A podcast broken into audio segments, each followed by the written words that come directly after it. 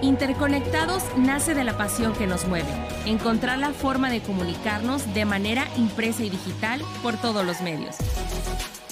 Sabemos que en el camino por posicionar tu marca surgen muchas dudas y nosotros queremos ayudarte a resolverlas.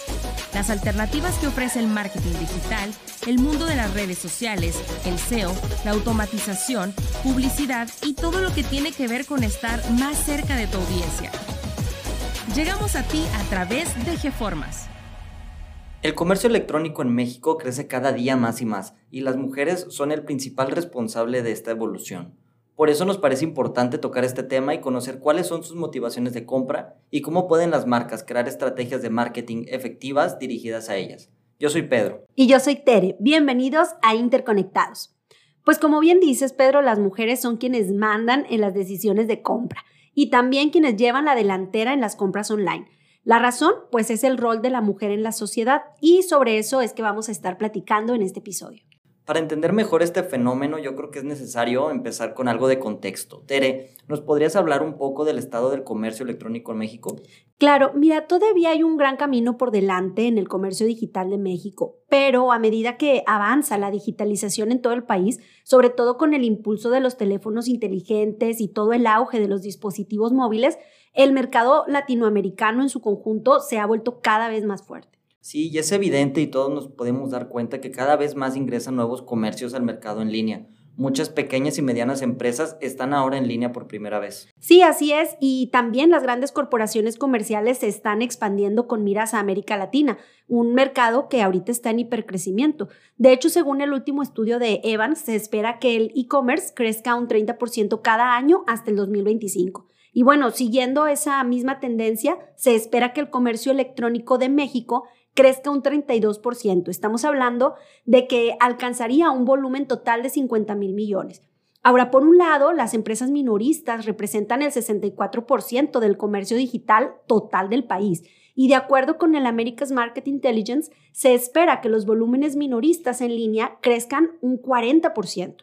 Esto quiere decir que se convertirían en la vertical más grande de comercio digital en América Latina. Y bueno, por otro lado, también se espera que los productos y los servicios digitales pues sean el, segmento de más rápido crecimiento en el comercio digital mexicano, que bueno, también incluye los viajes, no solo la compra de productos. Y esto implicaría una expansión del 39%. Bueno, ahora sí que entendemos el contexto, vamos a comenzar con los que nos, lo que nos tiene aquí. ¿Quién compra más en línea, Tere, los hombres o las mujeres? Pues sin duda las mujeres compran más en línea. Según los datos de Estatista de los usuarios de Internet que compraron algún producto en línea en México a, enero del 2021, el 53% son mujeres y el 47% restante pues eran hombres. Y estamos hablando de que la mayoría de esas mujeres, que sería el 56%, tiene entre 25 y 44 años. En general, bueno, las mujeres dedican eh, aproximadamente un 58% más de tiempo al e-commerce que los hombres. De ahí también, bueno, el hecho de que compren más. Y de hecho, los hábitos de consumo del público femenino son los que ayudaron en gran parte al posicionamiento actual del comercio electrónico, de, lo que te comentaba del crecimiento, ¿no? Qué interesante. Ahora, hablando de hábitos de consumo, ¿cuáles, ¿cuáles son las preferencias de las mujeres para las compras en línea? Bueno, aquí una, bueno, la preferencia estelar sería el celular, ¿no? Un, factor bien interesante es cómo las mujeres utilizan los teléfonos inteligentes porque se han convertido en los dispositivos más utilizados para realizar las compras en línea.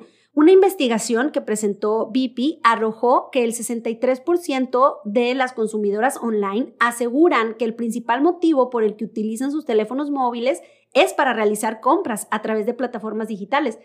Y bueno, las razones son principalmente socioeconómicas. La realidad es que las familias de nivel socioeconómico medio o abajo tienden a vivir en espacios pequeños. Entonces, pues tienden a compartir todo, ¿no?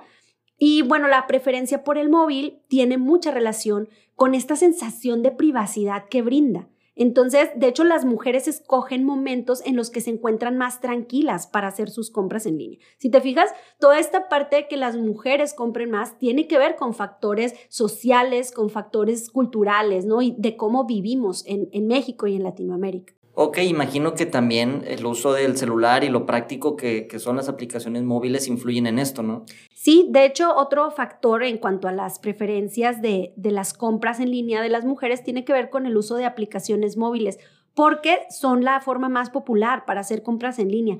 Incluso tener una aplicación móvil fácil de usar está entre, digamos, como las condicionantes más importantes a la hora de que la mujer hace una compra en línea. Pero sí tengo que decir que para las consumidoras mexicanas tener muchas aplicaciones móviles no es algo común, o sea, no acostumbran las mujeres mexicanas a tener muchas aplicaciones en el celular. Y bueno, ¿de qué depende cuál sí y cuál no van a poner en su celular? Pues de la relevancia de esa aplicación en el mercado. Y como hemos estado mencionando, eh, lo más importante aquí es el aspecto socioeconómico, ¿no? es lo que cobra relevancia. ¿Por qué digo esto? Pues porque algunas aplicaciones consumen mucho espacio.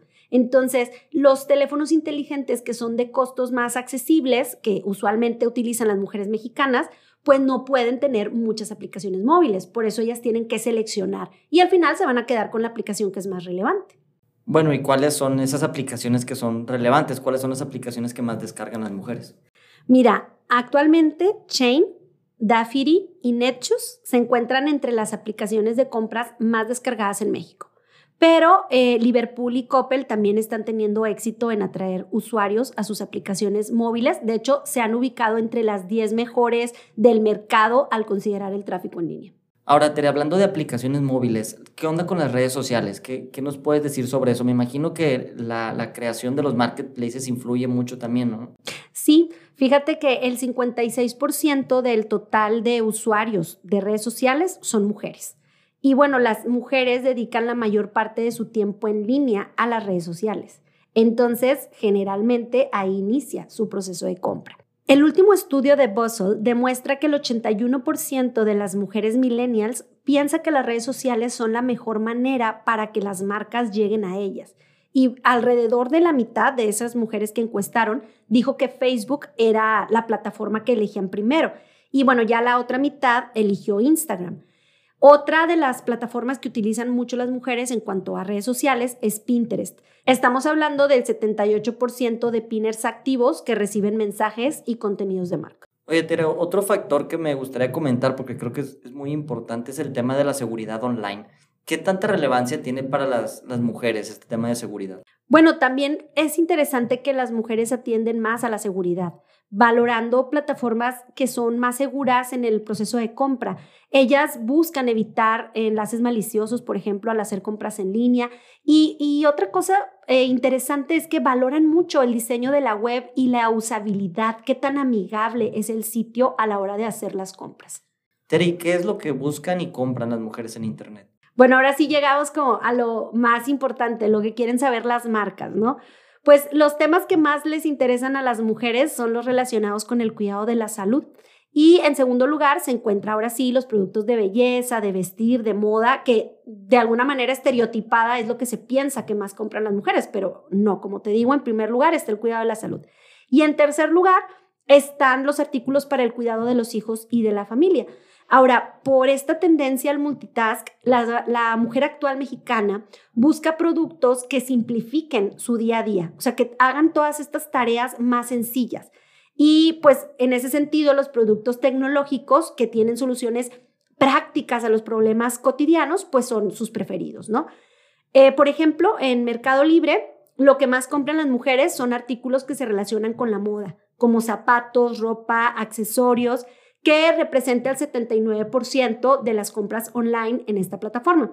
Y en Amazon sucede eh, algo similar. Lo que más compran las mujeres son prendas de vestir, accesorios, productos de belleza. Y bueno, es conocido que muchos de los productos que vende Amazon pues son de bajo precio y bueno, esto lo hace popular, ¿no? Para las mujeres mexicanas. Oye, Tere, entonces algo que, noto que se me hace interesante es, el hecho de que las mujeres compran más en línea porque obedece a, una cuestión sociocultural, ¿no? Especialmente sus compras están ligadas a los roles que la sociedad espera que desempeñen. Sí, así es, y por eso el por qué las mujeres compran más en línea es un tema que es importante por, por esta relevancia que tienen las mujeres en el mercado actual mexicano y también por la responsabilidad que tienen las marcas para dirigirse a ellas. Bueno, pues esperamos que haya quedado clara la importancia de que las estrategias de marketing dirigidas a las mujeres se deben realizar desde un marco de respeto y sensibilidad, apelando siempre a su inteligencia y compromiso social. Muchas gracias, Tere. Gracias a ti y gracias también a la audiencia que nos escucha. Esto fue Interconectados, el podcast que te conecta por todos los medios.